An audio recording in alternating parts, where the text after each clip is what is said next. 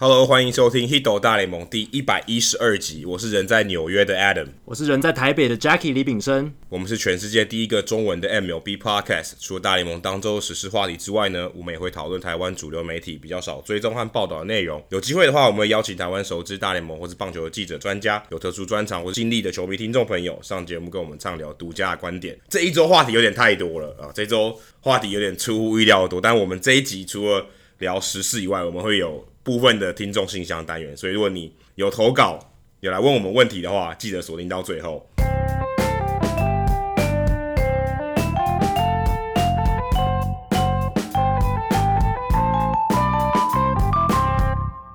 那这一周，呃，如果以记录的角度来说，哦，Mike Fires 的无安打比赛应该是这一周最大的亮点，因为 Mike Fires 又投出无安打了。哦，这个这个这种球员基本上跟我认为他虽然没有换很多球队，但他根本他的投球形态、他的战绩，基本上都是一个 journeyman。一个 journeyman 可以投出两次无安打，他的生涯投出两次无安打。上一个投出两次无安打的球员是 Jake Arrieta，这几乎是赛扬奖等级的投手。Mike Fires 到底是到底何德何能？感觉好像不只是运气好，两次感觉你就很难说他运气好两次啊。Mike Fires 以这种投球形态，球速不是很快，然后常常。常常被打爆，然后在一个没有这么强的球队，诶，居然可以得到，居然可以再次创下，在另外一支球队再次创下五安打比赛，其实蛮令人，我觉得蛮令人意外的，真的蛮令人意外。而且他自己访谈的时候也说，诶，现在我终于投出第二次五安打了，那些 hater 或是质疑我的人可以叫他们闭嘴，意思就是说，诶，我现在有两场了，那我第一场应该也不算是侥幸吧？那 Fiers 确实他的投球形态，他的直球均速只有九十到九十二英里。然后他有确实有大需求跟滑球还不错，还有变速球，可是他并不是那一种 dominant，我们所谓压制力非常强的一个投手。你看他这一次的弯打比赛，他用了一百三十一球嘛，那总共只有十一次挥棒落空，这个挥棒落空的比例其实不高，所以他其实制造的二十七个出局数里面呢，有六个只有六个是三振，那二十一个是靠队友在他后面帮忙守备，所以在这样情况下。他这场弯打，当然他自己投球的功夫也还不错，运气也不错，还有就是他的队友的手背也帮助他。这场比赛大家很印象深刻，就是 Drickson Profar 的飞扑，还有 Ramon Laureano 没收 Joey Votto 的那一支全垒打，这确实是手背也帮了 Fires 很大的一个忙。我觉得看到看到 Votto 那支全垒打，应该要成为全垒打的全垒打。你知道他被接到以后，你大家都知道无安打要产生了。就是一种我不知道球迷看球的预感就是这样子，就是如果你看到有这种美技出现，你就知道，OK，今天幸运女神是站在他这边的，真的。就好像命中注定了，好像这一个 play 他就是要在这场比赛发生，然后要助他完成这一场弯打比赛，有点像 Mark Buehrle 当年投完全比赛的时候，Duane Weiss 的那一个 The Catch，他在中外野的那个非常漂亮的一个接杀，我觉得也有这样子的意味。那 Fiers 他在比赛中第七局结束的时候，其实他已经用一百零九球了。但是那个时候，Bob Melvin 这个总教练他就天人交战，他就想说要不要保护 Fiers 还是怎么样。所以他那个时候其实是很挣扎。他赛后也承认这是他令他很折磨的一场比赛。但是他那个时候七局的时候，他就告诉 Fiers 说：“你如果八九两局，只要再有一个上垒者，我就把你换掉。”没有第二句话。但 Fires 他也很争气啊，后面确实没有造成任何出局者，而且他第八局的时候用了九球就完成那一局的投球，所以也才能帮助他后面完成这一场五万打比赛。而且最厉害的是，他在投这场五万打比赛之前，他的自责分率是六点八一。这是史上投出无安打比赛的投手当中赛前 ERA 最高的，比 Philly Humber 还高吗？Philly Humber 也蛮高的吧，我记得那个时候。但是这个是史上最高，就是投出无安打赛前最高，所以比 Philly Humber 还高。因为 Philly Humber 在投出完全比赛之前，他其实他的投球成绩还没有彻底的崩盘，就还算很平庸，但没有到特别特别烂。可是他是到完全比赛之后呢，就彻底的崩盘。那我相信 Fiers 应该是不会这样子啦。但是 Fiers 就像 Adam 讲的，我也在把就是我心中的定位里面，把它定位成一个有点像 Journeyman 的投手，不是我们所谓的像呃 Jake Arrieta 或者是 Corey Kluber 或者是各式各样那种三阵型的投手都不是。那他能完成这样子的壮举，我觉得确实是诶、这个礼拜大家都很关注的一件事情，也值得开心啦。不然的话。Mike Fiers 其实他生涯除了这两场弯打比赛，好像没有什么值得讨论的地方。哦，对啊，那说 Fiers 很开心，我觉得最近有一个人，他如果看到 Fires 在投球，以前的队友啊，以前的队友看到 Fires 现在这么爽，Dallas k 口应该还是蛮不开心。他到现在五月，今天是五月台湾时间五月十三号啊，美国时间是五月十三号，Dallas k 口到现在还没有签到合约，我其实也是觉得蛮意外。我自己在查了一个很有趣，刚好在跟呃其他的记者聊天的时候，发现，诶，马林鱼队是少数三十支球队里面开打从。开幕战一打到现在，只有四支球队是用五位先发，等于就是他们的开幕战那个时候定好的 rotation，一直到现在打了一个多月，大概六个礼拜都没有其他人加入，等于说没有人受伤了，或是没有人呃可能某一种情某种某些情况缺阵，暂时没有上场，只有四队，只有红人、光芒、国民跟马林鱼，而且光芒其实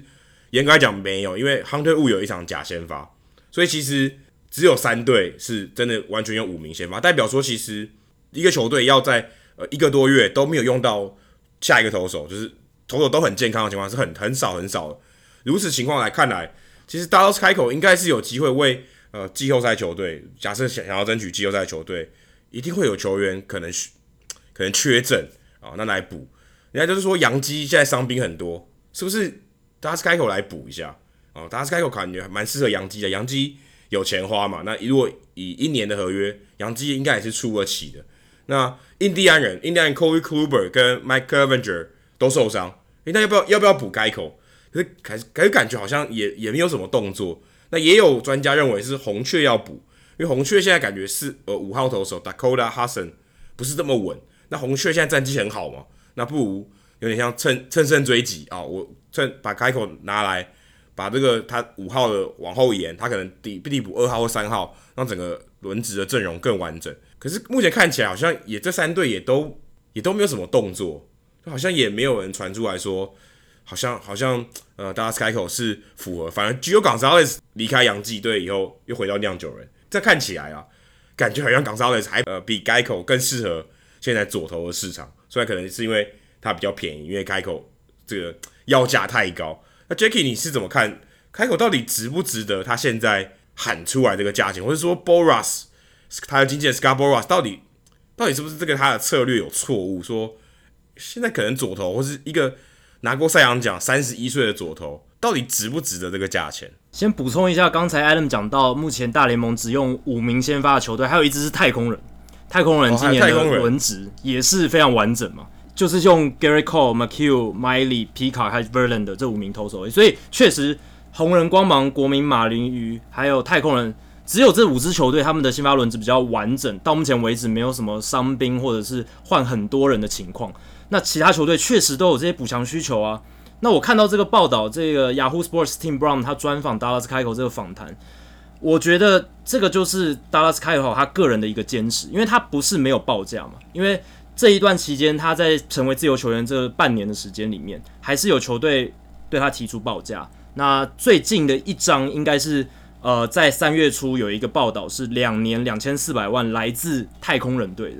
所以不是没有人想要签他，但是他自己坚持一个原则，他就是觉得我要为自己的身价背书，我不能连自己这一个底线我都守不住，因为他认为自己投出的成绩是值得。更好的合约的，在他心里面可能就是年薪至少要一千五、一千六，然后可能要签个五五年左右，这是他心里理想的合约价值。可是显然市场上目前反映的真实状况是没有人愿意给他这张合约。那他在访谈之中，我有看到一句话，我觉得也蛮有道理的。Dallas 开口说，这些进阶数据棒球告诉我说，我应该值得钱不止这样啊，因为他这几年其实虽然他的表现没有像赛扬奖那一年这么突出，但是他的 WAR 值。FanGraphs 版本的 WAR 值还是有二到三左右，也就是说在联盟平均之上。那按照以前自由球员的市场行情，这样子的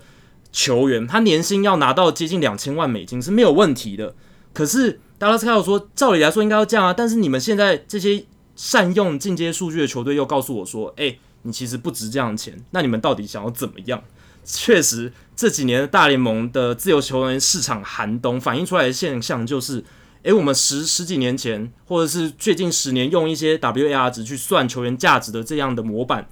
好像不再适合了。因为球员他们有自己的考量，但是球队他们当然也有自己的考量。球队他们变得越来越聪明，而且他们越来越不想把钱投资在三十岁以后的球员，然后他们想把这些钱呢转移到比较年轻的自由球员身上，或者直接把它省下来放进自己的口袋里面，因为他们发现根本不用花这么多钱就能够延揽到很好的年轻选手，靠国际业余自由球员签约，或者是呃选秀的时候眼光精准一点。而且开口他还有另一个劣势是他的投球形态越来越不受喜爱。他的三振能力其实很有限的，那在大联盟三振满天飞的时代，其实不是很适合。而且他游走好球带边缘讨生活这样的投球模式，其实是不受这些预测模型期待或者是喜好的。因为这一种球员，他的犯错的空间会比较小，他一旦犯错的话，就很容易被打得很惨。所以即便如此呢，开口他虽然还是年年能打脸这一些数据预测系统，都投的还不错。可是从球团角度的来看，他们会觉得开口还是不值得这么多钱。三十一岁的年纪，加上这样子的数据模板，呃，像太空人给他两年两千四百万，或许就是现在市场给他的一个报价，一个比较适合的价码。但是回归到开口自己坚持之外，有一些球员他们在 Scott Boras 的带领底下，其实这两年都混得不太好。像刚刚 Adam 提到的 Gio Gonzalez，他二零一五年雇佣 Scott Boras 担任他的经纪人，这几年期间，其实他都没有受到 Scarboroughs 什么样庇应或者是比较好的合约的情况。因为 Scott Boras 在他今年成为自由球员之后，其实没有帮他谈到一一张很好的合约，所以他在今年四月中的时候就炒掉 Boras，改雇佣另一个经纪公司叫 CAA，然后跟酿酒人签下一张合约，而且还。顺利赚到了这两百万美金的保证薪资，另外还有一些激励奖金。不过他洋基队的时候，其实是连上大联盟初赛的机会都没有，等于是一张小联盟合约。然后 scarboroughs 另一个比较有名的失败案例就是 Martin Maldonado。他去年雇佣 Boras 就是希望可以把他薪水冲高一点，可是呢，他今年本来有太空人两年一千两百万美金的报价，可是 Scott Boras 觉得太便宜了，他希望可以等久一点，争取到更好的合约。但是后来证实 Maldonado 的市场没有那么好，最后他只签了一张一年两百五十万美金的合约，跟堪萨斯皇家队。那 Maldonado 很不爽，就把 Scott Boras 也炒掉了。所以近这两年的自由球员市场，还有球团越变越聪明的趋势，真的是让诶、一些比较走传统模式的经纪人，或者是呃球员自己心里面有一把尺丈量自己价值的这些球员，都遇到了很大的阻碍。不过也有一方面有一种说法是，为什么开口到现在哦都还没有没有这个合约？有一种说法是因为，如果你今天签了开口，你要补偿选秀权给太空人队。那这个差不多是呃，就是第一轮之后选选秀权嘛。那有些人觉得呃，他他不想要失去这个，有些球队认为可能是这样子。可是如果按照这种呃，可以说阴谋论嘛，或这种推推推论，好像也没有差距到这么大，因为开口能给你的这个价值远大过于这个选秀权未来可能给你的价值啊，所以我觉得这种说法可能也有点呃不太合理。但是也有一方面，的确是有人说。可能要选，可能要延到六月五号啊，美国时间六月五号选秀完，因为就选秀完以后就没有什么补偿选秀问题了嘛，对不对？今年就没有补偿选秀问题，所以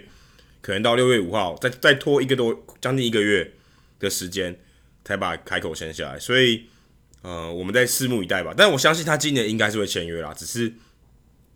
他签约是哪一支球队哦？可能大家现在也都还在猜，可能他自己也都不知道，而且他呃是不是能在。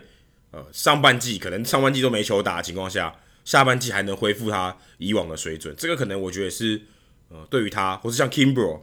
他们自己在家练习，我觉得还是有差，因为你这个 routine 不见了嘛，这个规律不见了，那你接下来这个你这这下半季能不能真的帮助到呃你的新东家，或是诶、也许回到老东家也不一定。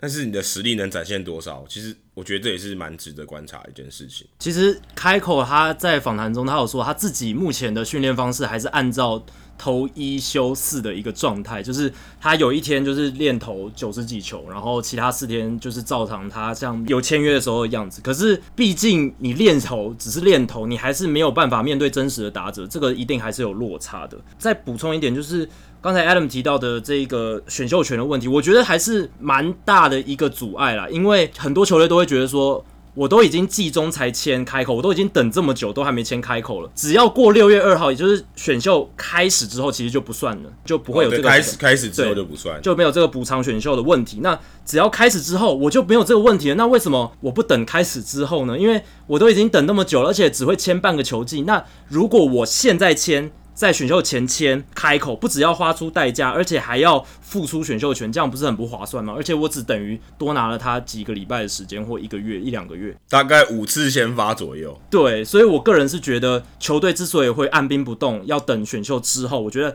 还是有他的道理在。接下来，其实 Jacky 在这一个星期有写到一篇文章，讲到先发跟后援的角色会越来越模糊，刚好诶，蛮有。刚好就在这篇文章应该发出大概几个小时之后吧，呃，西西那提红人队很，诶，他们的终结者很配合哦，可能有看到这篇文章哦。Russell Iglesias 就说：“诶，球队到底在干嘛？乱用我哦，让我上了这么多场，结果我拿一胜五败八救援，快几乎快要变败投王了啊！因为他他就说，为什么我都是让我在平手的时候上场？”平手的时候只有两个结果，要么就胜投，要么就败投哦。三个结果，要么就无关胜败。我拿不到救援点嘛？那身为一个终结者，我我最好跟胜败无关嘛？我一定要拿到救援点。我我我不要胜投，因为胜投代表可能我领先的时候被搞砸，然后再再再见安打或什么的才拿到胜投。败投的话就是你整个彻底搞砸。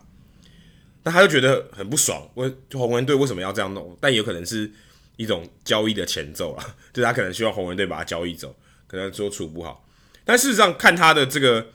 今年跟过往的成绩，诶，他其实真的在有救援点的情况，也就是我们说三分三分以内哦，有机会拿到救援点，他上场的情况哦，因为他目前使用他的方式还都是我们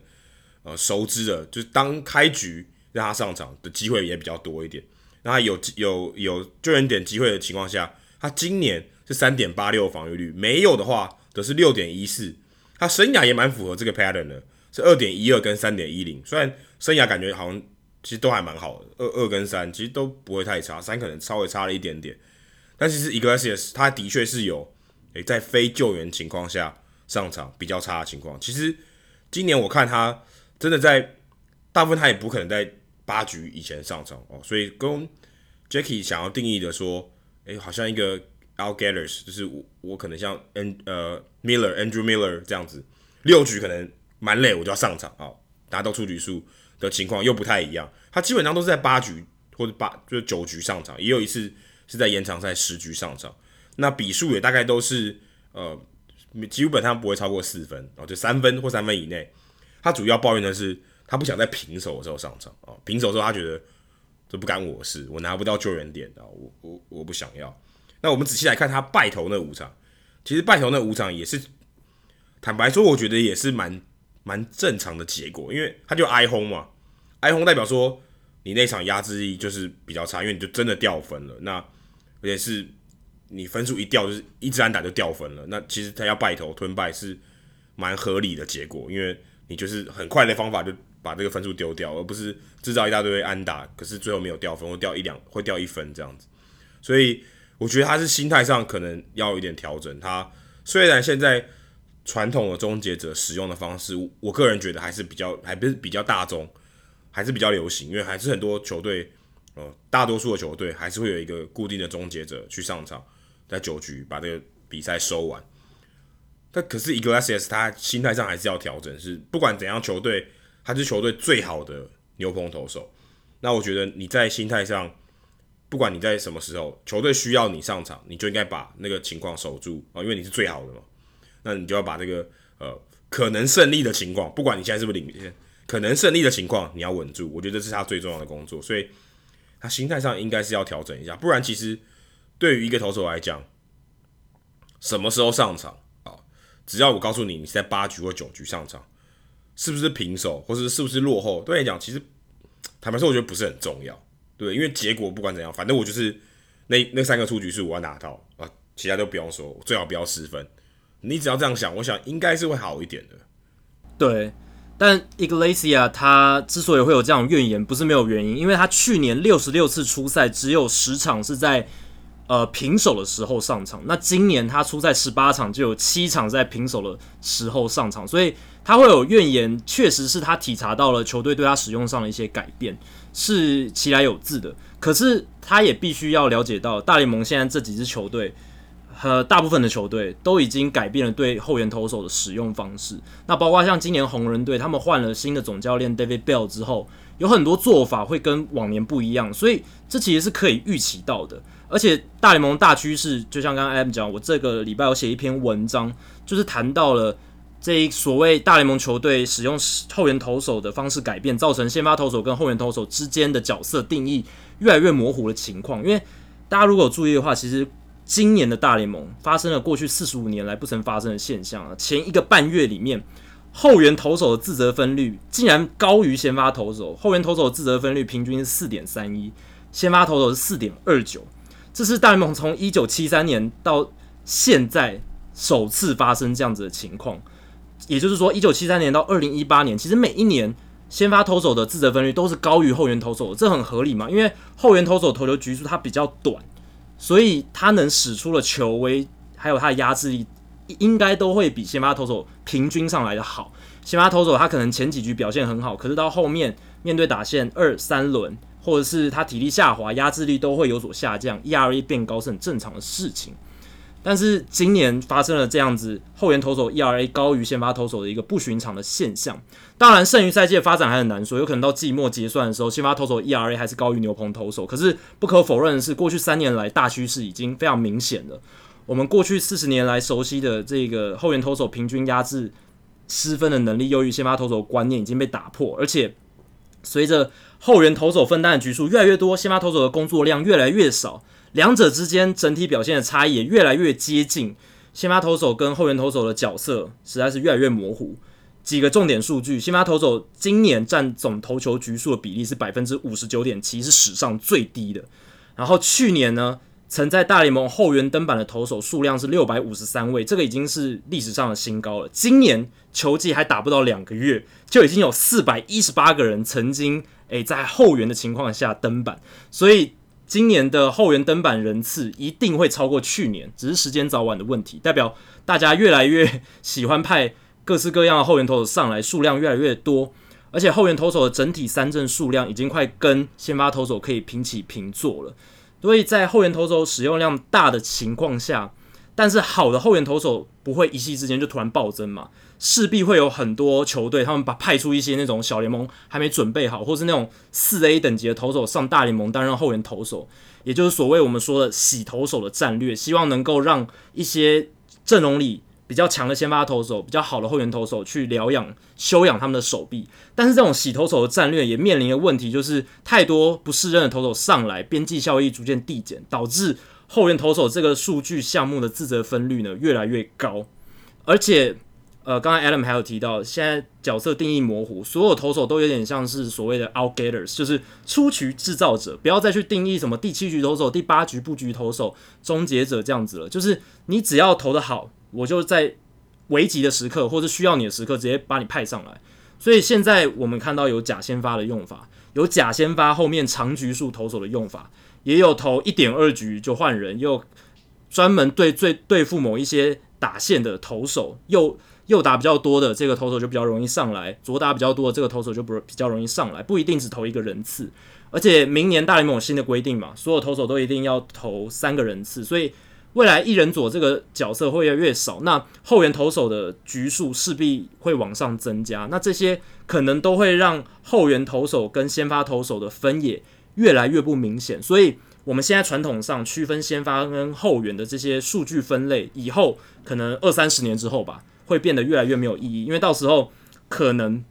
所有投手都会只有一种身份、一种角色，而且这个 outgetter 这个出局制造者这个身份角色的这个名称其实是。酿酒人队总教练 Craig Counsell 他说出来，他对媒体说的，因为他从去年开始其实就蛮实行这样的策略，他们就是牛棚什么投手在任何情况下都可以上场，而且不一定只投一局、一点二局、两局、三局都有可能出现。Josh Hader 就是这样子的用法，Corey Knebel 也不一定只在第九局上场，所以其实未来有可能投手只会有这个出局制造者这样的定义是 Craig Counsell 提出来的。那当然个体之间可能还是会存在一点使用战略上的差别，比但是呢，大部分出场时机啊、局数长度、休息天数、用球量这些我们传统上在区分先发投手跟后援投手的这些指标，未来。我觉得我的看法跟康总有点像，以后都不会再有明确的分类或角色。可我我我觉得像，我觉得对于一个职业的选手来讲，尤其你看这些呃，我们看小联盟一路发展到大联盟，其实这些球员他们在做一件事情，就是他们培养一个好的 routine，好的规律。可是如果是 outgaters 这种这种思维的话，其实他是没有的，因为你随时你可能休息一天，休息两天，或是你可能。你可能你的战力稍微差一点，你休息五天才会上场。那假设刚刚讲的后援投手，那先发投手搞不好你也是这样，那可你可能变成是三天一次先发哦，叫你投三局哦之类的。我觉得这种情况下，对于球员他的目前看起来，对于他的调养或是他的呃 routine，我觉得是一个是一个问题，因为你还是需要一个习一个习惯。人人我觉得人是一个 routine 的的一个动物，你要有一个这样的话，你要有一个好的规律。你才有办法找出，我讲怎么讲一致的表现，对不对？你就是，例如说，你每五天，你就知道你每五天你的身体就会调到那个情况。那如果你的 routine 没有很好的话，我觉得对于一个职业运动员，然后在高张力的这种六个月啊、这个季节里面，我觉得未必是好事。因为 Counsell 他其实在之前在做的时候，或是我们说假先发，我们一直都讲到，这个并不是一个已经很长很长期的常态。可能是一个，因为他不得已，或是说季后赛哦，我可以这样做，因为季后赛就一个月嘛，了不起就打一个月，你可能两个礼拜就掰了，那可以这么做，好像就好像你要准备考试啊、好几天都不睡觉熬夜，可是你这种东西你不可能，例如说我可能每两天熬一次夜哦，这可能我受不了，对不对？我可能身体会受不了，所以我觉得，我觉得可能在投手的角色上面，我觉得还是要很长。我不能说完全不会有这种事情发生，但我会，我个人会认为，呃，这棒球一百年以来，大家会有这个 routine，我觉得是有它的道理，因为可能真的投手一百球，或是说五天每五天投一次，我觉得多少是有它的道理。也许可能慢慢未来可能是休息三天我就可以上哦，可能会我只要投七十球、八十球，OK，三天就可以变成一个一个规律、一个循环，也许说不定。但是我觉得，呃，以先发投手的角色来说。我觉得定一个好的规律，呃，是很重要。因为先发投手跟后援投手，我觉得还是有不一样的地方。因为后援投手之所以会被这样对待啊，他本质上目前看起来本质上就是因为他是比较差的投手啊，他是可以取代性比较高的投手，所以他会丢在后援，所以它可以比较没有规律，因为它并不是值得长期投资的一个对象，相较于先发投手，所以我觉得还是嗯。我觉得人体的这种东西还是很难很难说在一夕之间改变，然后那可能在未来啊，可能在九月、十月，呃，这种投手不是这么规律的情使用情况下，我觉得可能会比较常见。但是你说明年或是十啊，可是五年后，哦，基本上没有先发投手，我个人还是蛮吹，但不会那么离谱。但是我会觉得还是跟现在不会差距太大，但只是先发可能先发投手还是呃，可能变成四个。也许也许会变成这样，就是固定的轮值变成四个人，那后援投手多带一个，或是哦可能多带两个，因为明年就二十六个人了嘛。那后援投手他的这个呃轮替会更快一点，可能一天上个六七个都有可能。我觉得这是我个人觉得是还会有一段时间需要酝酿，而且也未必真的呃长期来看这是适合一个选手，尤其是投手的调养。对啊，角色模糊应该还要再花个二三十年以上，我自己是觉得这样不可能很快就发生。对，而且我觉得可能也要配合球探报告这些东西。对，因为球球员确实是习惯性的动物，他们很仰赖习惯规律，所以任何的一些革命性的转变，一定是长时间趋势的。不断的去磨去改变，不可能说一波浪潮就整个在短时间内做出很大的冲击性的改变，会是慢慢来的。但是我也很好奇说，诶，在这中间会不会有其他的力量介入去改变这一切？比如说规则的修改，改成说，诶，可能以后先发后援的分野还是会回归比较明显的情况，这都是有可能发生的。我们就静观其变下去。还有一件事情，不知道到底会不会发生？Albert Pujols 的球到底要不要还呢？然后他，我而且我觉得这个很有趣的是。刚好他打出全垒打哦，如果他今天不是打出全垒打，生涯第两两千分打点，你可以是二垒安打，你可以是一垒安打，甚至可以是保送啊，对不对？好好死不死，刚好打出全垒打，然后两分打两呃，这这两千分打点，哎、球迷捡到不还，那我不知道如果是 Jordan 哥捡到会不会还呢、啊？之前他 Adrian Beltre 他有他有还了，但是这个接到老虎队球迷 Ely Height，哎、他真的不还呢、他不知道他是可能觉得太有纪念意义吧？可是你要知道哦，他离开球场以后，这颗球是废物，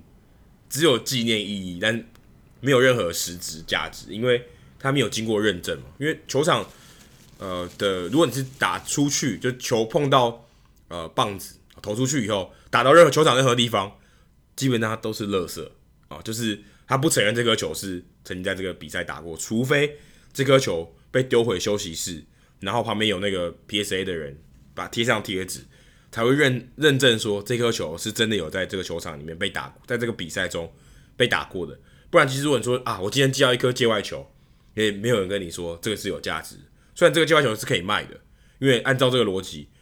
在只要在这个场上发生任何 play 的球，它都是可以卖，都是可以卖比它那个面值 face value 还要更好的价钱的。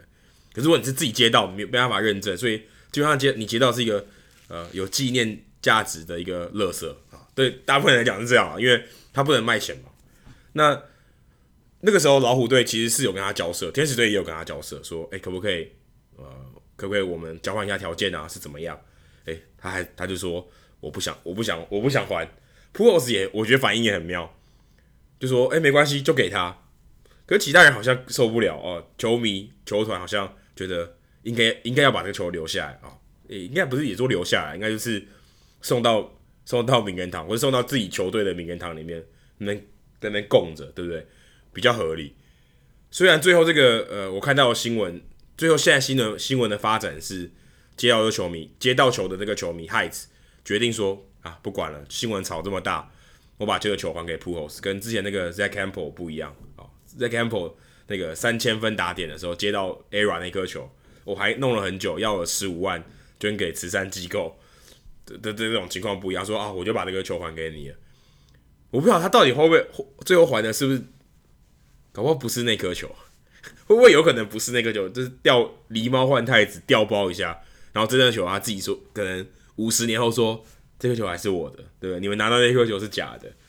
会会会不会发生这种情况？其实有可能，因为你真的不知道他还回来的球到底是真的还是假的。不过我个人是相信伊莱海兹啊，因为他这个人虽然他最后反悔决定要还这颗球，但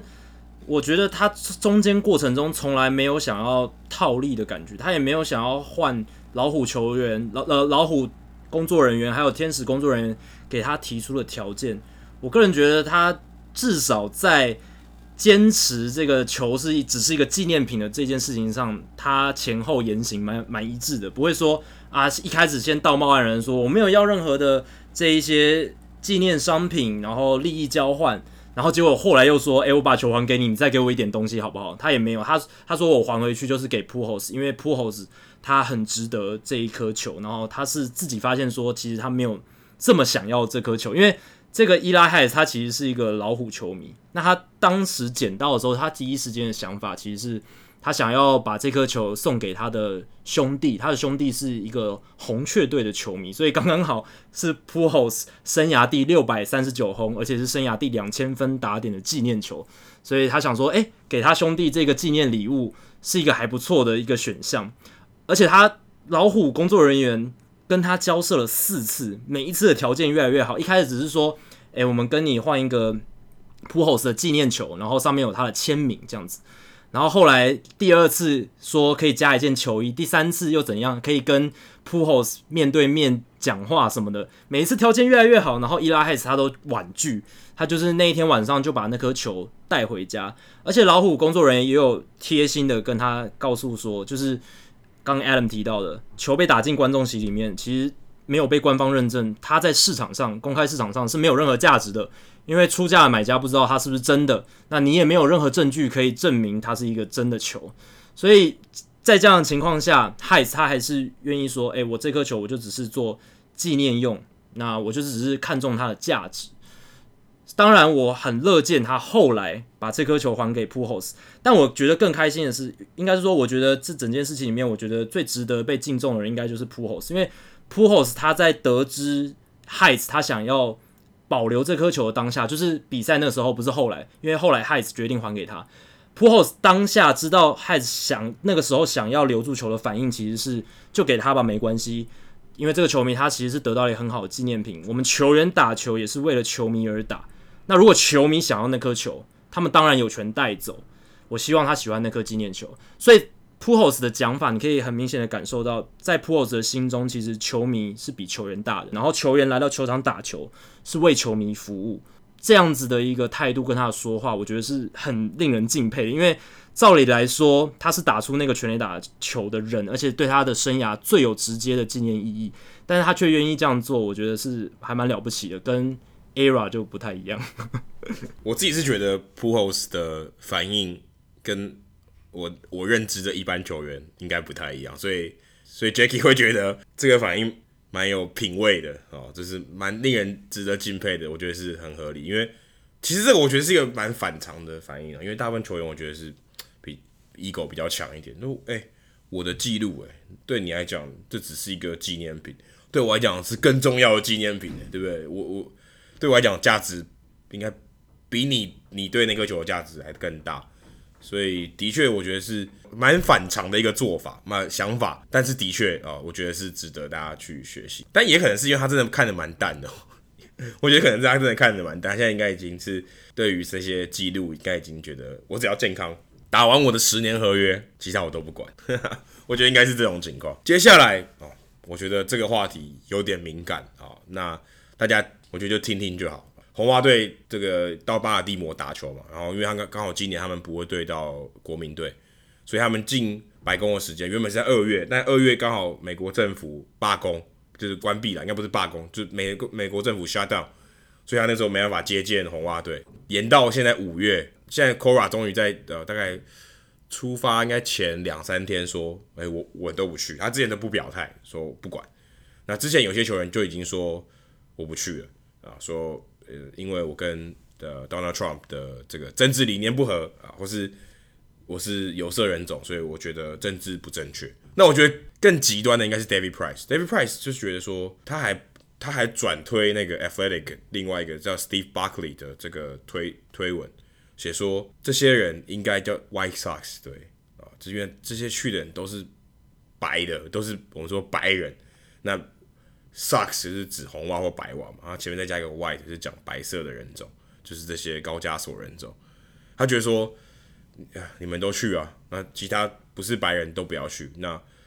David Price 就觉得他说他说的很好，应应该大家都要都要都都要有点。有点鄙视他这些去的队友，这样这种感觉哦，好像有点撕裂这个和谐气氛。我个人是觉得这些球员，呃，大家要自己表态说要不要去白宫。我觉得好像是学校今天办校外教学啊，这些呃拿过冠军的这个班级，大家可以去白宫校外教学。你要不要去？你自己的事好不好？对不对？你你要不要去？我觉得根本无关，就把它当做一个奖励嘛。那你不想要这个奖励？大家也不会说什么，我觉得，我觉得不要把它看得太太重了，说好像要撕裂这个球队的和谐。而且我自己在想，就林子伟刚好受伤，不然其实林子伟会去、欸。我说啊，他没有，他没有表态不去啊，没有表态不去，应该就是跟球队的行程应该就会去。搞不好他，搞不好他比其他总台湾总统候选人还更早一步见到 Donald Trump。如果他今天够厉害，他把他的球棒带去，他的球棒上面有国旗。哇，那我们也不说，其实我们对岸的国家应该气死了，对不对？我今天今天有这个有球棒有国旗的球棒还进到白宫，是蛮了不起的。我自己是觉得这个事件发展到最后，我觉得有一个很有趣的一个据点。这个据点呢，就是红袜队最后呃说他们好呃完成了这个白宫之行啊，在风风雨雨之下完成了这个白宫之行，他们最后放在。这个 Twitter 上面的这张照片呢，是一个远景的照片。远景照片的意思就是他们在很远的地方拍，然后球员的脸根本看不到。这代表什么呢？如果未来有人看到这张照片，根本就不知道有谁去，他只知道是红袜队二零一八年冠军队有去，根本就不知道有谁去，就没办法数说啊，Donald Trump 旁边的是 J.D. Martinez，呃，是 Nathan Eovaldi。根本看不出来，因为除非你把它放大，不然正常人看到这张照片，呃，就只知道，呃，看得出来了，一群白人，一群白人有趣，但是基本上是把这个隔阂，我们说这个区别，把它淡化了，所以还是蛮有趣的一个一个做法。然后最后这个这个做法，把这个这个事件画上一个句号，我觉得这个句号是我个人是觉得蛮有趣的。对啊，这一次去白宫的红袜队球员全部都不是就是有色人种，或者是来自拉丁美洲的球员。其实 J.D. Martinez 算啊，J.D. Martinez 算是拉美球员的后裔，但他有趣，而且他他还是这个活动我觉得算是最重要的主角，因为他基本上有有很多特写，而且有直接跟 Donald Trump 有互动，所以 J.D. Martinez 我看在 Twitter 上或在 Instagram 上面有蛮多。有色人种或是拉美的这些球迷对他非常不满，还还是有这些这些风波。对，但主要黑人球员或者是本身出生在拉丁美洲的这些球员都没有出席。那 Cora 他是来自波多黎各的，所以他其实一直很不满川普政府之前对波多黎各风灾重创的这个情况处置还有善后没有很积极，他比较不满，所以这是他一个不去白宫的一个理由。那 Christian Vasquez 也是来自波多黎各的，所以可以很合理的推估，他应该观念观点应该也是跟 Cora 差不多。那 zendeborgas 是阿鲁巴群岛的，然后 Betts Price Bradley 是黑人，然后 Ira Leon 是委内瑞拉的球员，Nunez Devers 多米尼加，Hector Velasquez 墨西哥人，这些球员都是这一次没有去白宫的二十五人名单里面的球员。但我觉得我也蛮同意 Adam 的说法，其实。去或不去，就是一个自己意见的表达，跟自己行为意志、自由意志的一个表达。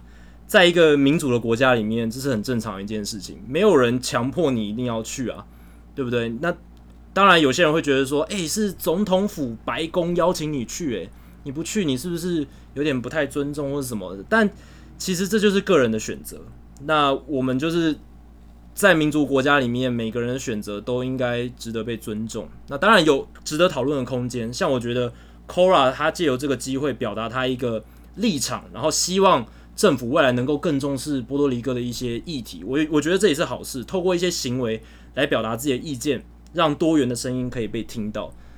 我觉得他用了自己身为红袜队这么历史悠久职业球团的一支球队的。总教练的身份来表达他的意见也是很 OK 的，所以我个人是觉得这件事情确实，当然这几年这样子的争议的情况是比较多，不管是在大联盟还是其他职业运动，都有类似的话题不断的浮出台面。但这次红袜的情况也是蛮有趣的。然后刚才那张照片，Adam 描述其实的的看法，我我也觉得很有趣，因为我刚刚其实没有发现这张照片。的眉眉嘎嘎，确实，他这张照片真的是一个很远的远景，然后真的没有一张脸能分辨出来，甚至川普在哪里都要很仔细的去看，你才能看得到。我觉得红袜的官方这个公关确实是有想要淡化这件事的意味在。刚好同一时间，差不多差不多同一天吧，应该一两天内，小熊队又发生这种不太好的事情啊，也有种族歧视的这个手势，这个手势其实蛮有趣的。其实就是一个倒酒啊，好像 OK，但倒过来。那我个人是不太了解，但是我看到这个新闻以后，才发现哦，原来他这是讲白人这个优越主义的 White Power 的这个的这个手势。可是你比这个手势，其实要看时机点啊。如果你今天是你自己比，无无所谓，坦白说无所谓，你想怎么比就怎么比，这是你的自由。可是他刚好这个球迷刚好在。黑人的这个主播 Doug Glenville 的这个转播的时候，他在他后面比，哦，所以这个这个画面就播送到至少全芝加哥都看得到，有在看比赛的人都看到这个东西。因为这个刚好在播报的主播是黑人，所以呃，这个事情就闹得还蛮大。虽然他只是短短的几秒钟，这个球迷后来就被重。重罚很重很重的罚，说他永远这个此生都不得再进入到 Wrigley Field 看球。我觉得这个是我个人是觉得还蛮严重的，怎么会有这么这么严厉的处罚？而且，对啊，的确的确，他刚才是有有意义的去比这个动作，就是他想要让透过镜头表达他的立场。但是这个处罚我觉得是蛮重，这个已经跟 Bartman 差不多嘞。对 Bartman 可能还可以回到，可是球迷不希望他回去。但我觉得这个这比这个手势获得这个处罚，我个人觉得非常重。我看到讲说，哇，原来原来这么重。现在现在蛮多人开玩笑说，为什么现在连那个呃变速球都不能比？因为变速球也是 OK 嘛，也是一样的手势，你怎么样也是会有往下的机会。所以人家就觉得，哦，这个手势，呃，这个政治不正确的这个呃无限上纲到一个非常非常高的境界啊！你只要出现这个手势，而且而且当然不好的是，它出现在广那个转播单位镜头里面，你就有这么大的这个处罚。反倒是同几乎是同一天，Edison Russell 回来，Edison Russell 回来那天我也刚好也在，刚好在现场。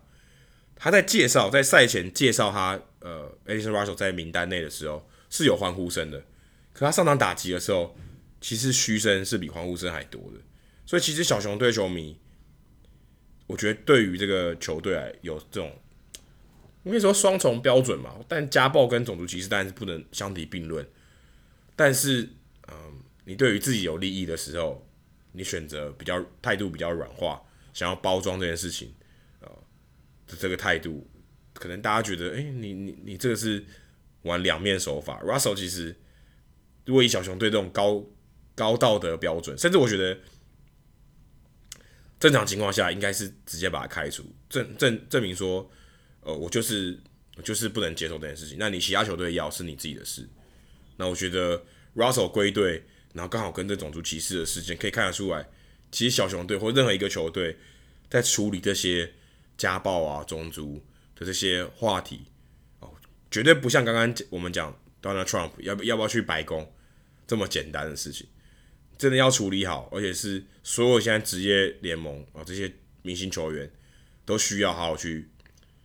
应该去重视。球队现在其实也都有这些什么呃家暴的这些课程啊，种族种族议题的课程。我觉得这些东西是这些球团还有球员，尤其明星球员非常非常要注意的，因为我相信未来还会有更大咖的人会有这些问题出现。那我觉得对于整个联盟的形象都是非常伤的。对啊，小熊对这一次事件，其实我一开始也摸不着头绪，我就看那个画面，看那个截图啊，不就是一个 OK 的手势，到底问题在哪里？哦，后来看了更多报道才了解到，那个手势其实是最近两年才在网络上，因为一些保守派的酸民他们去炒作、去标签化这个手势，才让这个倒 OK 的手势变成一个象征 White Power、一个种族歧视的一个手势。那他如果比在其他任何地方，如果没有特定的情境底下，确实是哦，好像就是你个人意见的表达。可是你在黑人球评到 Glenville 的后面做这个手势，就明显是很刻意的。那其实小熊祭出这一个重罚，我觉得算算是合理啦。当然，他们重视的程度有一点超乎我原本的预期，因为他们是。棒球事务总裁 Theo Epstein 亲自发表宣布，而且他的措辞什么都是非常严重。这个球迷永远不得进入小熊主场 Wrigley Field，而且他用 disgusting 就是非常恶心的行为来形容这一件事情，措辞是非常强烈，看得出来小熊队对种族歧视的议题是非常重视，而且电视台 NBC 他们也非常重视这件事情，然后呃让。到 Glanville 觉得，诶，自己的这样子的一个黑人的身份有受到尊重。我觉得小熊队站出来这个立场是一种立场的宣达，然后宣示说他们是一个多元包容的球场跟运动跟职业球团。那 Glanville 他其实是前职业球员，他以前在大联盟打了十几年，而且他也曾经是小熊队的球员哦。所以我觉得小熊队球迷应该还是对他有点感情在啊，怎么会对他做出这样的事情？然后 Glanville 他学历其实蛮好的。他是宾州大学毕业的，所以他球员生涯结束之后，他转战球评圈其实是蛮吃得开、蛮吃得开的。他之前在 ESPN 呃的评价也相当不错，所以他事后他也写了一封公开信，感谢呃小熊对他们的立场的表达，然后也非常赞同他们的做法这样子。但是同一时间，Russell 回到大联盟，就让这件事情就像刚才讲有点。我觉得有点冲突啦，种族歧视当然不能跟家暴就是完全的一比一的应对。可是我觉得小熊队既然把自己的道德标准拉得这么 这么高，你对一个比出三秒手势的人都可以做出这么样的重罚，但是你对一个家暴的球员，家暴最近在美国受到关注也越来越高，尤其在职业运动，我们之前都讨论过好几次，在美式职业美美式职业足球联盟也有。但是对于自己家暴的球员 Edison Russell，四十天的囚监都已经判出来了，而且已经服完刑了。他的前妻还有他受害过的那些以前的伴侣都有跳出来喊话，但是在这样的情况下，小熊还是做了一个算是比较包容的做法。我个人是有点没办法苟同这件事情。虽然我看了 The Athletic 这个网站，运动网站，它的记者有一篇专访 Theo Epstein，还有很多家暴中心的一个深度报道，他是有提到说，Epstein 是希望透过这样子的做法，透过教育，透过再教育，还有一些课程，然后给。Addison Russell 一个改过自新的机会，希望透过这样子的方式，用重视过程而非用处罚极刑来改变这一切，然后加强这个社会大众对于教育跟预防的观念还有重视。但我个人觉得，打职业棒球这件事情，打美国职棒大联盟这件事情，是一个特权，算算是一种特权吧。就是你要够顶尖的球员之外，你的人格也要完备，你才能做到，才能够有这样的资格打这样子的职业运动。这是要有一个道德门槛的，不能说那种路上的罪犯，他虽然打球打得非常好，但是他吸毒，他都可以来打。这件事情我是觉得有一点无法苟同，他还是要有一定的社会教育意义在，然后要有道德层面的要求。那当然，如果 Addison Russell 他真的痛改前非，他真的改过自新，以后还当什么反家暴大使，诶，这确实是长远来看是一件美事。可是真的能够做到这件事情的人又有多少？因为根据那些家暴中心的说法，其实，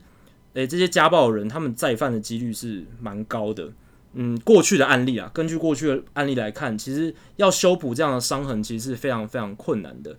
我不知道 Addison Russell 能不能做到，但至少他过去的前科非常多。他他有三个小孩，是有三个不同伴侣生的，而且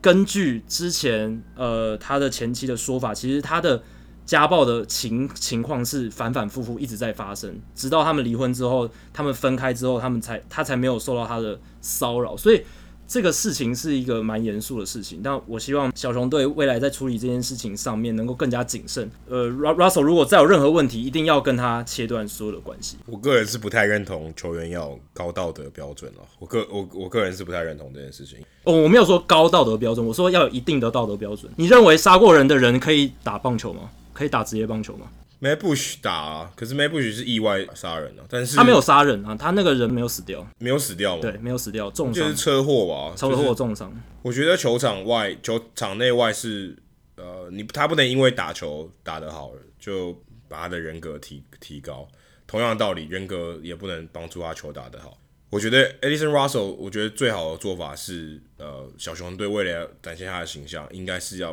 直接把他砍掉，然后让其他球队去。去做这件事情，当然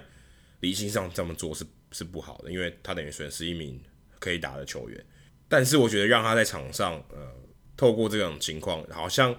因为他打得好啊，呃，我们慢慢可以球迷或是球团可以包容他、接受他，而不是他在呃他应该改过自新，然后证明他不再是这样的人。我觉得这是两种不一样的情况。后面后后者，我觉得才是我们应该要看到，才是他转变的一个好的形象。他场上表现打得怎么样？我觉得跟他家暴一点关系都没有。那可是现在感觉就是让他继续打哦，也许他打得好，大家开始慢慢可以接受他，就慢慢忽略掉。那我觉得这是我个人觉得是不是很好的做法。其实像美式足球有蛮多球员就是因为这样，球球队完全就不要了，整个联盟直接默契封杀掉。你就算可以打，我也不让你打。好手很好手，虽然没有那么多，但还是有的嘛，对不对？还是有的。坦白说不差你一个人。那。我觉得，既然这种事情已经发生，我觉得永除后患，我会我个人是觉得比较好的做法。因为未来 Addison Russell 如果还在再犯，其实对于小熊来讲是非常非常伤的一个一个一个一个一个事件了。那我是觉得这种情况其实是可以避免的。好，接下来我们要赶快，因为我们时间不是很多，我们接下来进行听众信箱单元。那这一集的听众信箱，我们把它减少一点，那我们。把一个月的分量大概砍了一半，所以我们尽快的回答大家的这些问题。好，第一位是韦达夫斯基啊，可能是来自战斗民族这位听众。我不知道，如果你是我这样，我讲到战斗民族，我的旅馆的警报突然响了，我现在该不该跑？有点尴尬，你要去看一下吗？没了，停了。好，那他的问题是，请问大联盟如何排赛程？那是用什么软体排的？何时赛程表会出来？排赛程的时候会考虑哪些因素？其实这个还蛮有趣的，因为其实，在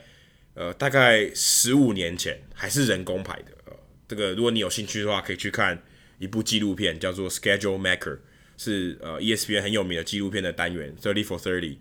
还里面有采访呃当时用手工排的这位夫妇 Holly and Harry Stephenson。那那个时候他们是用手工排，然后那时候可能要处理大概应该是二二十六队的这个赛程。那现在当然已经不需要，现在呃电脑这些演算法已经可以做到这些事情了，所以其实是不需要，但还是可以用机器的方法去把一些条件输入，然后排出这个赛程。那我们来讲一下，到底有什么规定是一定要有的？最简单的，每一个球队一定要打一百六十二场比赛，这是一定要的。那要在五要在五十二个系列赛里面打完，十三个周末一定要在呃你的家里打，等于主场打。这个我其实我在查资料的时候我是不知道的。有还有的话是，你必须呃要减少单独一个系列赛，然后就离开你的家，或是连续四个系列赛就离开你的家，这种情况也要减少。或是不管你是在客场或主场，你最好不要连续打超过四个系列赛，或是不要只打一个。所以希望这个目的就是减少你移动的情况。也不可以有四个，超过四个，刚刚我们讲四个嘛，超过四五个也不行啊，所以这个情况是这样。另外也不会有 double header，因为 double header 是用来做呃可能英语联赛做做的这种情况。另外是不能超过呃一次的 road trip，呃整个整季的 road trip 不能超过五万 mile，所以他在规划这些行程的时候，例如可能西雅图水手队，他们就要特别小心，这在在旅在旅旅程的这个规划上面，就是你尽量一次进的定。近的城市尽量去打客场比赛，最好的情况，例如说一个系列赛最好要几场是三场，那尽量减少两场或者四场的情况，但也没有五场的情况。还有一个条件是，呃，这个劳工协议、劳资协议里面明文的是说，你不能连续二十天呃以上都没有休息，所以最多就打二十天。像我之前采访的时候，我就有连续二十一天都都去看球哦，因为刚好有小联盟比赛，所以基本上我已经超过这个。那这个是。这就是一个规定，然后另外就是，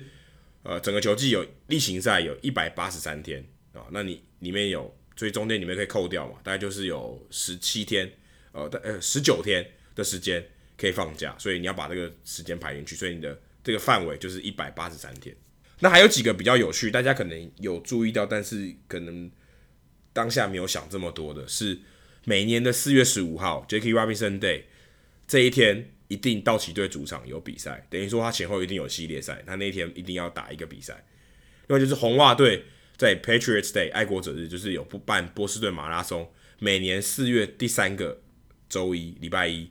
这一天是排十一点的主场，所以前后一定也会有系列赛要打。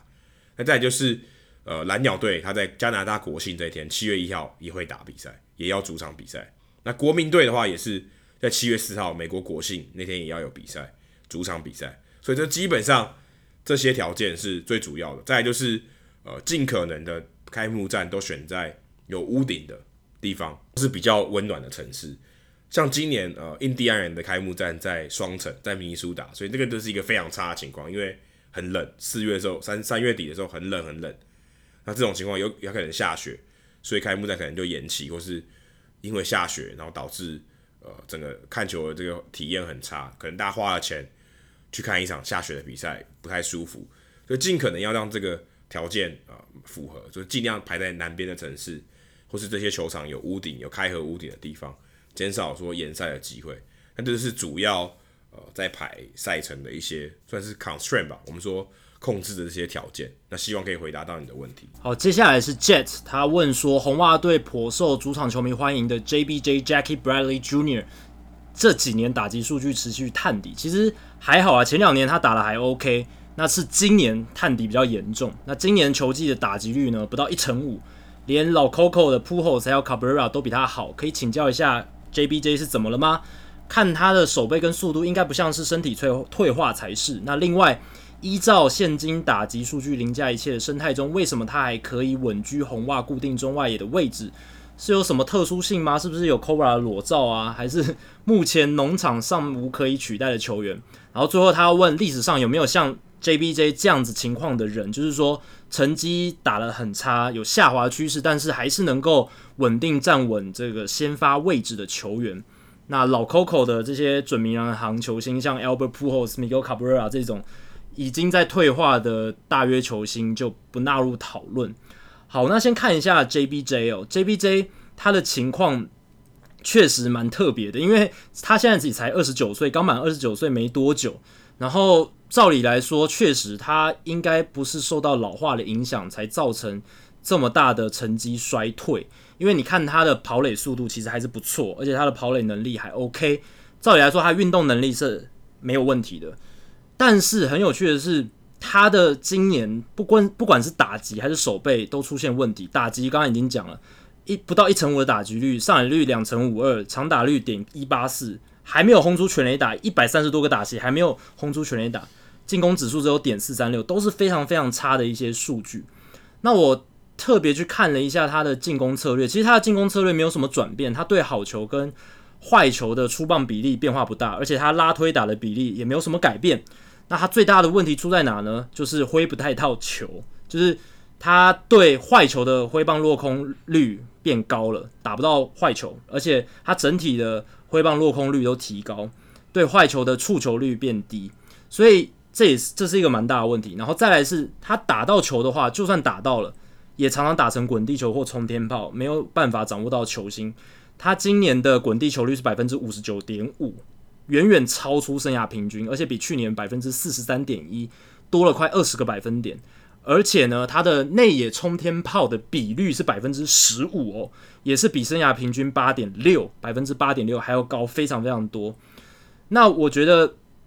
它会造成这一些的关键都不是运气因素，因为这确实是他呃挥棒落空比率增加，还有打不到坏球所造成的。还有就是。他在挥棒击球的过程中，可能就是没有办法瞄到那个最准的球心。那其实如果你有打棒球的话，你如果去打几场打击，有时候你会发现说，诶，你明明看的球看得非常好，然后你的速度也还跟得上，但是怎么打就是打不到那个球心。那我觉得 JBJ 可能是面临这样子的一个非运气因素的低潮啦。因为你去看他的挥棒，你去看他的打击的机制等等，还有他的。各种击球的数据，其实看不出他跟往年有什么太大的差别。所以，数据网站 FanGraphs 的分析作家 Dan Szymborski 他也认为红袜这个时候应该保持耐心，试着让还有运动能力的 JBJ 走出这个个人生涯空前的大低潮。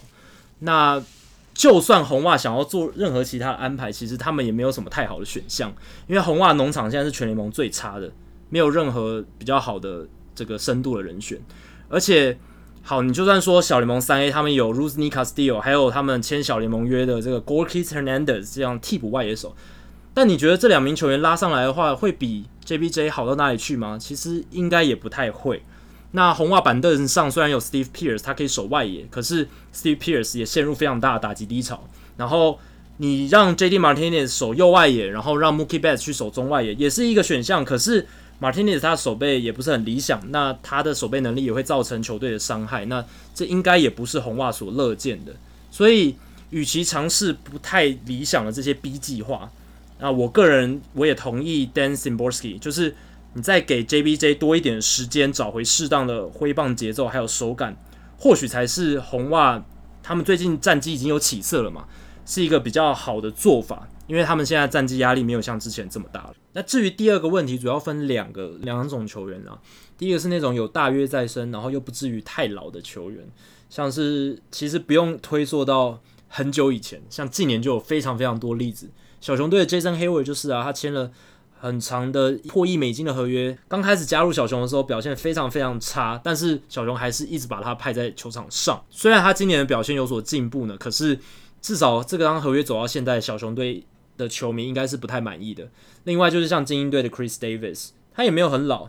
呃，马林鱼队的陈伟英，虽然呃陈伟英是我们自家的球员，可是不得不说他加入马林鱼队之后呢，因为他身价很高的关系，即便他受伤然后成绩下滑，马林队还是必须经常把他派在球场上，直到今年才把他调到牛棚里面。洛基队的 Young Desmond，然后以前大都会队的 Jason Bay 啦，辛辛那提红人队之前签 Homer Bailey。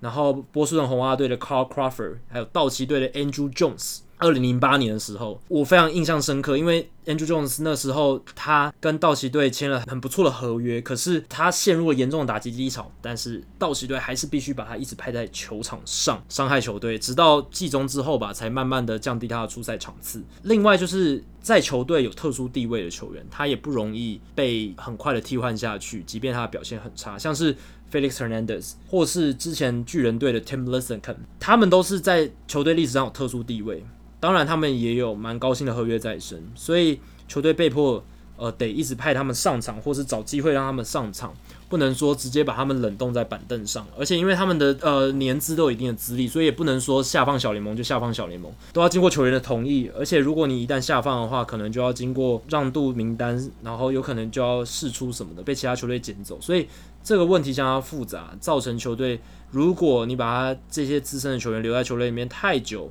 他在球队有特殊地位，也有可能在他衰老或是表现衰退的情况之下呢，还是得让他继续在球场上表现。那基本上这样的状态通常不会持续太久了，因为球队毕竟还是要设一个停损点，不能让这些球员一直啊、不断的伤害球队。当然，像精英队这种摆烂中的球队，比较情况不一样。Chris Davis 他可以让他打，给他更多机会，都不用付出太大的代价。但是如果是竞争球队的话，通常不到一季，甚至一季两季，就会一定会做出这些改变，不管是认赔杀出、认赔交易，或者是呃各种其他手段，减低他的出赛场次等等，都会有所作为的，不会说真的呃让他一直维持这么差的状态，呃长达三四年以上，我觉得是不可能。那 JBJ 目前才开机不到两个月，所以红袜还是很愿意给他们给他一些机会。那如果他到明星赛后还是维持这样的表现，我觉得。呃，红袜队应该也会呃对他有所作为，不会让他继续打下去。好，接下来是一题蛮有趣的问题，是听众蔡伟伦提出来的。他问我们说：“球棒真的这么容易断吗？”我自己在打的时候，我没没去试过了。他说：“看大联盟的选手用膝盖就可以折断，Bo Jackson 还可以用头把这个球棒折断，那蛮扯的。”这段其实我有请教过我们之前的来宾呢，林奇源，鸟人球棒的林奇源。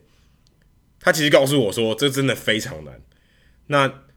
最大百分之九十九，你可能最重要、最重要的是，你真的要很用力去做这件事情。当然有一些诀窍，例如说，你要折的时候要折握把的地方，你不可能折那个 barrel 的地方哦，你一定是朝着这个最脆弱的地方去折。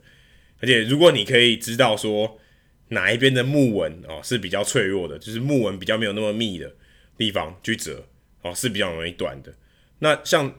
亚西欧普伊在折鸟人球棒的时候，他的确他的标签是往上的，等于说他标签的另外一面，好，这一面是比较比较脆弱的，哦是你比较容易折断的。所以如果你是标签朝下，等于标签朝地面，可能亚西欧普伊也可能也折不断。当然最大的这个变因是他要非常非常用力，他有可能折断。我之前看过那个 MLB Network 他们的球评 Mitch Williams 就尝试要把这个球棒折断。结果后来他伤到他的膝盖，因为这个实在太难折断。因为如果你没有折断的话，那个反作用力等于是回到你的膝盖，那已经超级痛。如果你折断可能好一点，可是你的力量要到非常非常大，你才有办法做到这件事情。所以，如果听众朋友你有办法把球棒折断的话，呃，请在我们这一篇呃这个这个这个这个发文下面留言，然后录下你的影片，告诉我们到底如何把球棒折断。因为我们我自己做不到嘛。那 Hardball Times 刚好有一篇是用物理学的角度来做这个教学文，但他其实也没有得到太多的答案，因为 Statcast 没有去没有去侦测这个东西，所以也不知道到底球棒到底要多大力量，或是你的膝盖要多硬，才让他把球棒折断。但用头折断，我个人是觉得这是都市传说啦。我猜他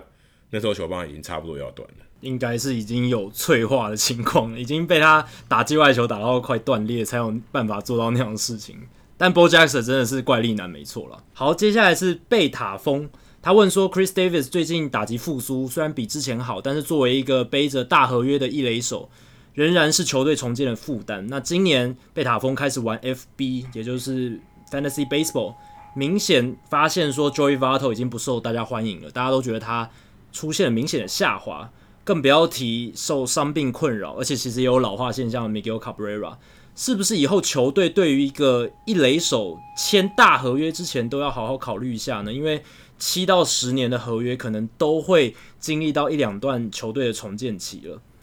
那确实，先讲一下 Joey Votto，他今年确实衰退非常严重，而且迹象从去年就已经开始了。详情可以参考，呃，我之前有在 UDN 写的文章，还有第一百一十一集我们的数据单元有特别讨论他的事情。那 Joey Votto 应该是跟老化有关系，Miguel Cabrera 也是，因为他们诉求都已经跟不太上了。那回到贝塔峰的问题，事实上，棒球数据派早就已经在二十年前就在谴责这些。球队他们签三十岁以后才签大型复数年合约的这些球队啊，不只是针对一垒手而已。你只要是任何球员、投手、野手，你只要签了十年，就是五年以上就算了，五年以上，然后而且是在三十岁以后，就会受到数据派的严厉谴责。其实这样的谴责是有道理在的，因为基本上只要超过三十岁，球队呃在这样子的球员在他们身上的时候，会造成很大的影响，因为他们到。三十岁以后，三十三岁以后，衰退的速度是会非常快的，所以他们一直在呼吁说，只要超过三十岁，就尽量不要给超过四年以上的合约。那三十年，呃，三十岁以上，十年以上的复数年合约呢，通常都是毒药啦。那过去签大型复数年合约，而且报酬又非常好的。大多都是在三十岁或三十岁左右以以前签，像 Albert Pujols 在二零零四年跟红雀队签了一张七年一亿美金的延长合约，就是一个好到不行的合约。即便花了一亿美金，但是花了是非常非常划算。但是后来 Albert Pujols 跟签天使队签的那一张呃十年的大约就非常非常糟糕了，因为那时候 Albert Pujols 已经超过三十岁，而且他在红雀队的最后一年其实已经有一点点衰退了。那其他。票房毒药的这些合约，包括呃 Ryan Howard 啦、Miguel Cabrera、Chris Davis、Prince Fielder、Jason Giambi、Eric Hosmer。Eric Hosmer 虽然才刚签不久，可是你已经可以预见五年、六年之后这张合约会对教士造成什么样的影响，应该都是非常负面的。那一垒手以外，有 Josh Hamilton、Jacoby Ellsbury、Matt Kemp、Carl Crawford 这几张大家比较熟悉的合约，其实现在也都是。变成球队的累赘跟毒药，所以真真的就是这样，就是其实你合约签的长，本身风险就已经非常高了，超过三十岁那个风险更是爆棚。所以这几年其实我觉得大家要再看到类似像 Albert Pujols 二零一二年签的那张合约，或是 Josh Hamilton 当初跟天使签的那张合约，几率已经非常非常低了。然后我们要看到这样的合约，通常是签给三十岁以前。像 Mike Trout、Mookie Betts 这一种年轻的球员，然后跟原球队延长合约这种情况会比较多啦。那 Bryce Harper、Manny Machado 这种十年三亿美金以上的合约呢，是非常难得一见的，而且他们确实也才二十六岁，所以这个要在天时地利人和的情况下才有可能发生这样的情况。那超过三十岁以后，因为现在大联盟球队越来越聪明，而且三十支球队的总管。这个管理阶层里面都已经有数据派的人士了，所以他们会极力避免让这样的情形发生。好，接下来是我杨基我骄傲，他问说：“请问可以参加名人堂票选，生涯成绩至少要多少？什么样的成绩是必定可以进的？腿哥还有中继投手有机会进吗？”参加名人堂票选的资格很简单，就是你只要在大联盟打了十年，然后退休超过五年，你就可以呃进入这个候选的资格，也就是所谓的票选。不过还有个但书，就是这些具备十年资历而且退休超过五年的球员，这一批球员呢，他们在要正式进入候选的循环之前，会有一个名人堂的小组先做一个初步的筛选。他们会把一些可能只是在大联盟呃有出赛记录累积到十年，或者是那一些没有留下太令人印象深刻表现的球员呢，直接排除在。初步的筛选名单之外，所以像之前朴赞浩这一名名韩籍投手，他就没有达到这一个初步审核小组的标准，所以他连进入名人堂候选的机会都没有。但是绝大多数待十年以上，然后退休五年，呃，有入选明星赛，有一定。记忆点的球员，大多数都会进入名人堂的候选资格。生涯成绩至少要多少？这个其实没有任何明文的规定哦，完全就是依照每年大约四百多名符合美国棒球作家协会认定的这些资深记者他们的投票结果而定。所以这些人票选的结果定出就是哪一些球员会进，那大家再根据往例这些球哪些球员，然后他们的生涯数据什么，然后再去评断出一些。不成文的名人堂入选规定。那在其实这十年以前呢，其实大部分的名人堂球员他的基本的标准，安打数要三千支，呃，全垒打五百轰，然后三百胜三千 K，这是几个呃我们以前传统上非常常见的名人堂入选门槛。当然不代表你要超过这些数字才能入选，因为我刚刚讲了没有明文规定，所以还是有很多三千安以下的球员有入选，完全就是看这些作家怎么样去认定。然后看那个球员，他除了球场上表现很好之外，他有没有其他一些特殊的事迹？比如说他去打过二战，或者是他有呃一些人格上很厉害的条款，或者是他他在某一些巅峰的年数有非常亮眼的表现，像 Joe DiMaggio，他是他虽然只生涯只有两千两百多支安打而已，可是他在棒球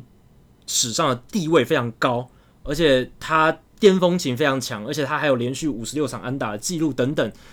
种种因素加总，让他入选名人堂，所以标准是没有固定的。而且棒球随着时代在改变，标准也是会变动的。近二十年来，进阶数据的风潮席卷大联盟，所以评判球员是否值得名人堂的方法也出现变化。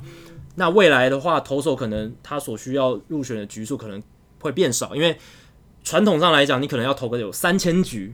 才能够入选。但我觉得未来这个门槛会越越来越少，越来越降。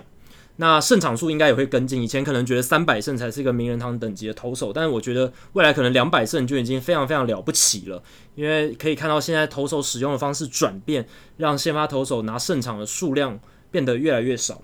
那守备评价呢？因为这二十年来有更多进阶数据，所以变得越来越客观。这也影响了我们评判名人堂球员，呃，某一些球员是否值得入选名人堂，他们的一些客观的依据会越来越更更加准确。那这几年。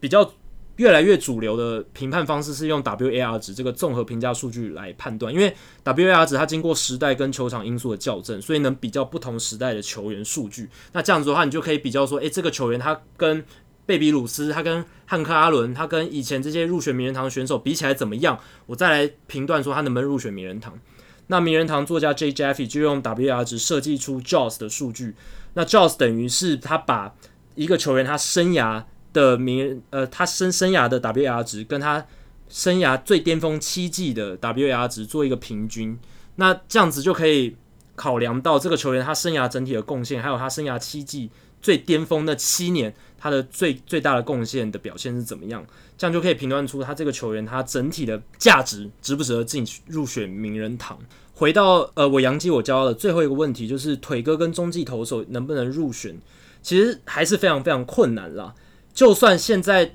投手局数要求进名人堂的标准越来越低，但你中继投手，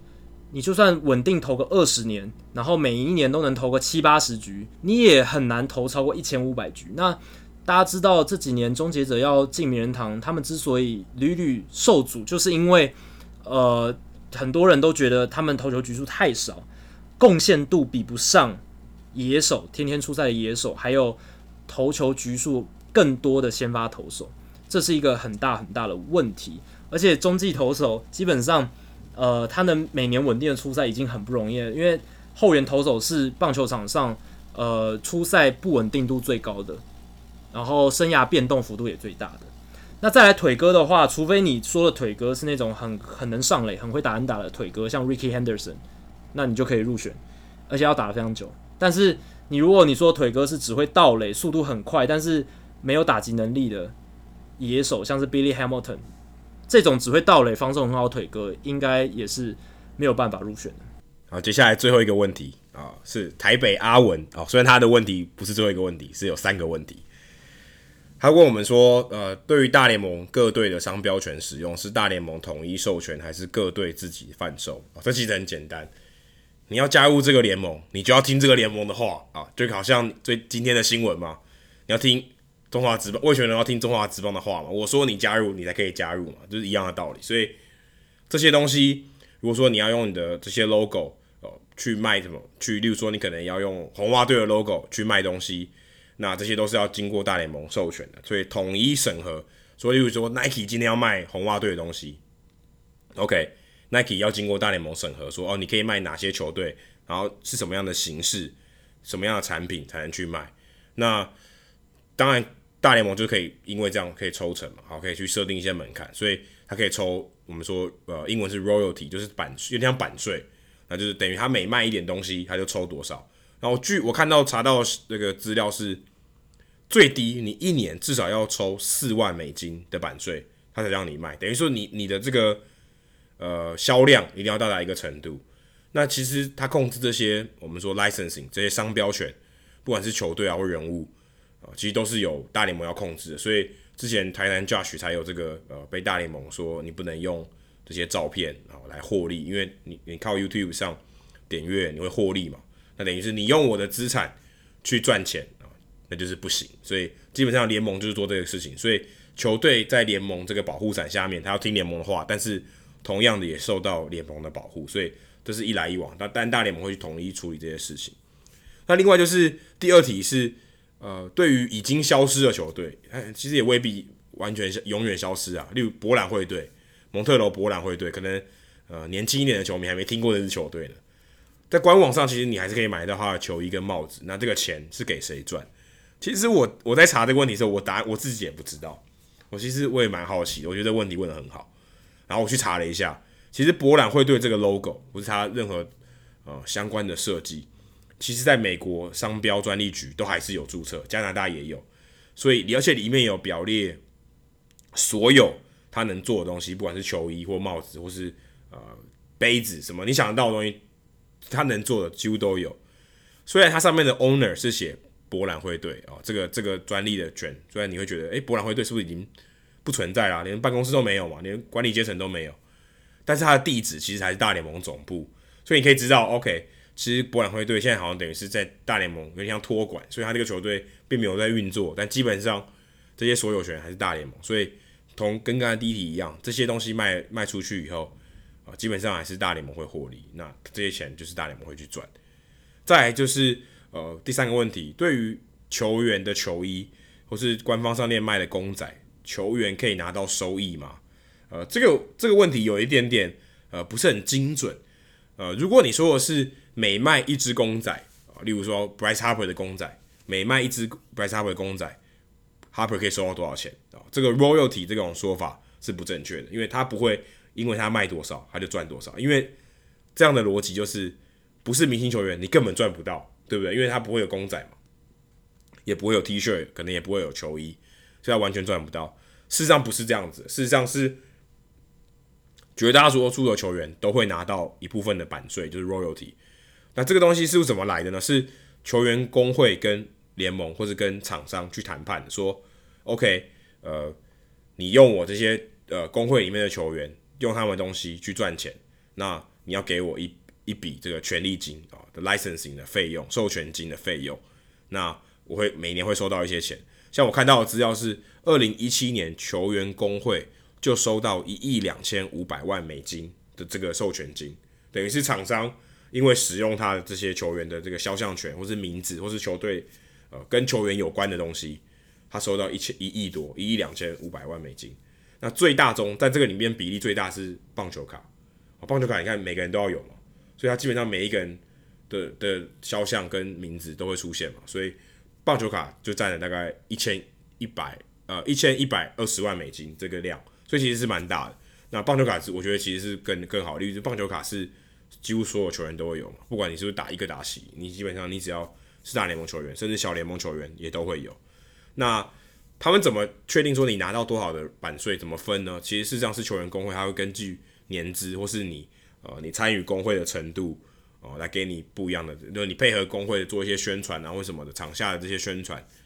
啊，去给去分配这个比例给你。所以每一个拿到的钱是不太一样。但不管怎么样，呃，你这些球员，你只要有。把你这个权利贩卖出去啊，交给球员工会的话，你基本上都可以拿到一点版税。那其实聊到这个，有一个很有趣的是，在我刚开始看棒球的时候，我就注意到，诶，为什么电动里面 Kevin Millar 永远都没有这个人啊？那时候他已经在打，Kevin Millar 永远都没有这个人，是不是因为他没有加入球员工会？因为球员工会就没有授权他嘛。所以，例如说你红袜队在二零零四年，诶，你看那个名单里面就没有 Kevin Millar，Kevin Millar 也不会出现在任何球员工会有授权的影片。或是任何产物上面都不会，任何商品上面都不会有 Kevin Millar。为什么？因为 Kevin 米拉在他还是正要上上升上大联盟那一段期间，一九九五年那时候罢工嘛，那时候球季因为罢工，呃，就是就缩短了，所以就提前结束。在春训期间还是在罢工，但他选择要报道，就是、我不我不鸟这些罢工啊，我还是要去球队报道，所以球员工会就封杀他们，所以之后他就永远都不能加入球员工会，所以你去电动里面看到的，他永远都是呃可能是没有肖像的，或是他这个名字是用别的方式，可能也是 K 跟 M 开头，所以就等于好像把它取代掉，所以呃他们都称为 replacement player，就跟我们讲的 was above。replacement 那个 placement 是不一样，他在这里面就讲的是这些呃不鸟罢工的这些球员。那十全大补男，大家有看过基努里维演的电影，也也是这个，因为他们也是讲罢工，然后这些球员去打，所以有点像这个意思，就是 replacement 就是这些替代品的球员。那他当时就因为去呃没有不鸟这个罢工，所以他就被球员工会封杀。所以在球员工会授权的这些呃商品或电动游戏里面，你都找不到 Kevin Millar 的名字。所以这是蛮有趣的一段一段历史。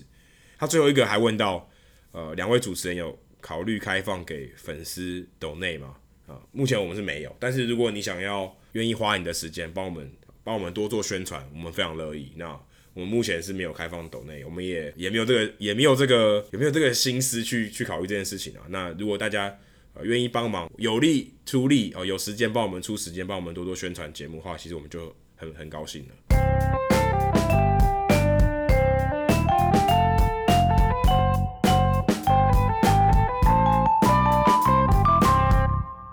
好，接下来进行本周的转学生周记。Adam 这个礼拜要分享什么故事呢？这个礼拜前上个礼拜我在白袜队嘛，这个礼拜我跟着马林鱼到了 Wrigley Field 小熊队的主场。Wrigley Field 其实我大概在两两年半前，呃，二零一六年的八月来过。那那个时候 Wrigley Field 我记得我的印象是他们正在整修，所以呃刚好他们那年冠军球季嘛，所有东西都在整修，然后场外的一个建筑物也都在整修。那这次我再去两年半以后，发现哇，Wrigley Field 已经很不一样了。例如说，它的这个呃球场的走道，虽然它现在它走道还是蛮差的，是你如果在内野买食物，你是看不到球赛的，你只能看电视。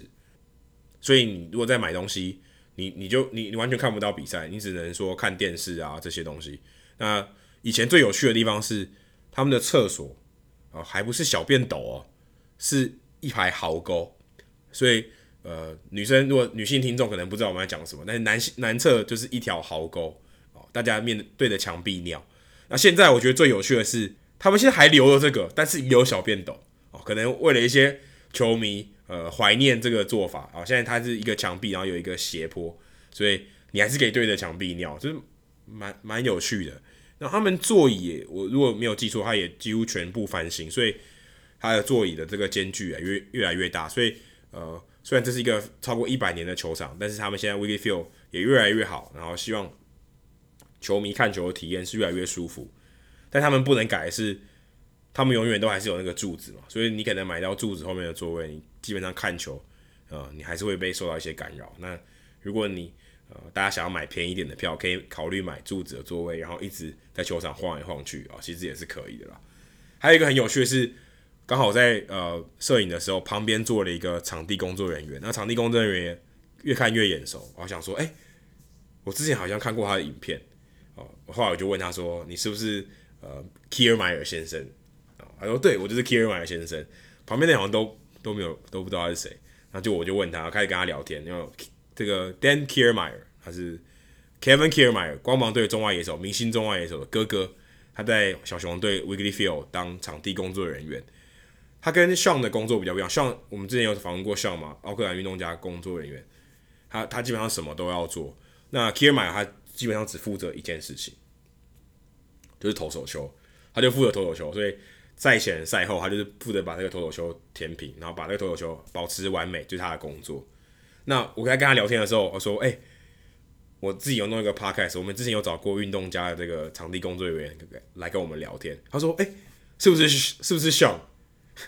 然后结果我后来问向向说：“诶，我我其实不认识他，他是谁？哦，但原来后来他跟我 k i m a 跟我说，哦，向在这个场地人员工作界这个这个这个行业里面很有名哦，在 Twitter 上很活跃，所以很多人都知道向这个人。那很荣幸向也上过我们节目，我觉得还蛮好玩的。另外再分享一个很有趣的观察是，大家不知道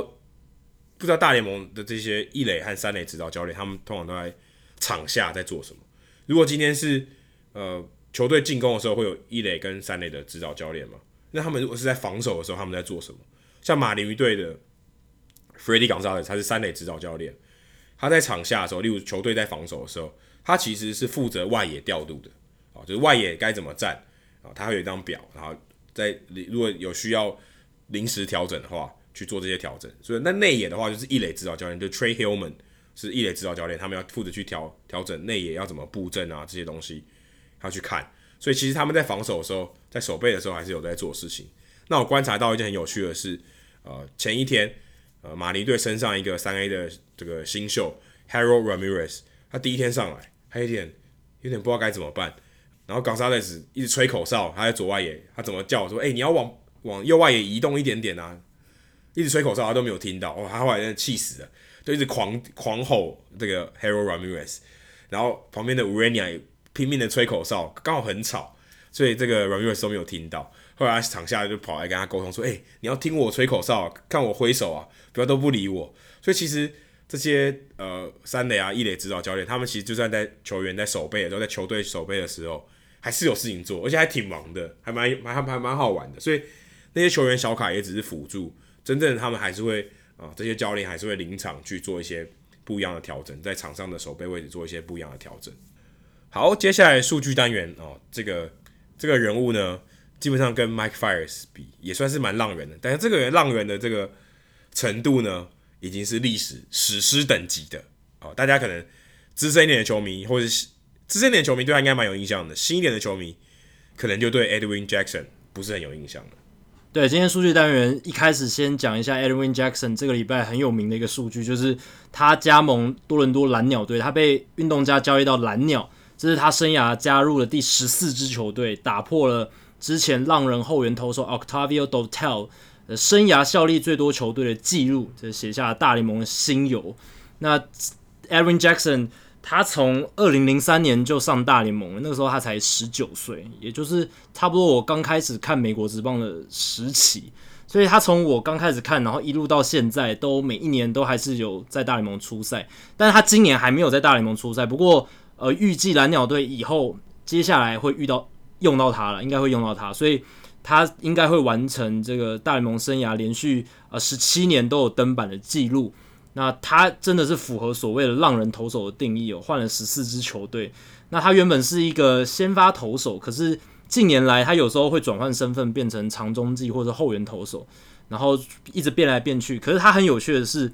他也投过一场弯打比赛，只不过是一个保送非常多、用球数非常高的一场高用球量的呃弯打比赛。好，那再来是红袜队的一个比赛记录，是他们在美国时间五月八号对精英队，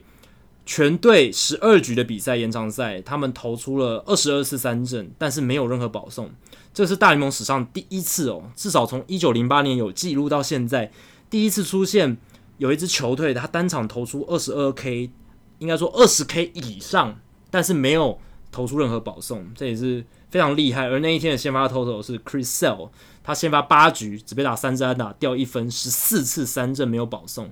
应该是宣告他已经回来了，正式走出开机的低潮。最后我还想分享，就是大家有没有注意到，今年国联中区的红人队，他们的战绩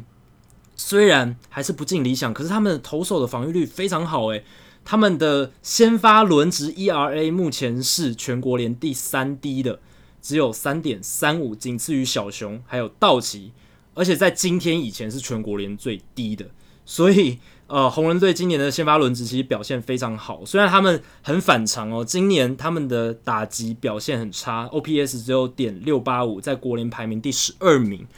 照理来说，呃，红人队应该是一个。打高投低的球队，因为他们的主场大美国球场其实是一个非常适合打者发挥的主场。但是呢，今年的情况有点像去年洛基一样，整个翻转过来，投高打低。那他们先发投手的轮值表现非常出色，最有最有未来前景的就是 Luis Castillo，他才二十六岁，他其实前几年就已经展示出他有这样子的潜力，可以表现很好。但今年真的实际发挥在球场上，他今年五十六点一局投球，一点七六的防御率哦，然后 K 九值十一点二，他的速球非常快，然后三三振能力非常好。然后像其他像 Tanner Roark 他们补强的投手交易过来的 Sonny Gray。都表现得很不错，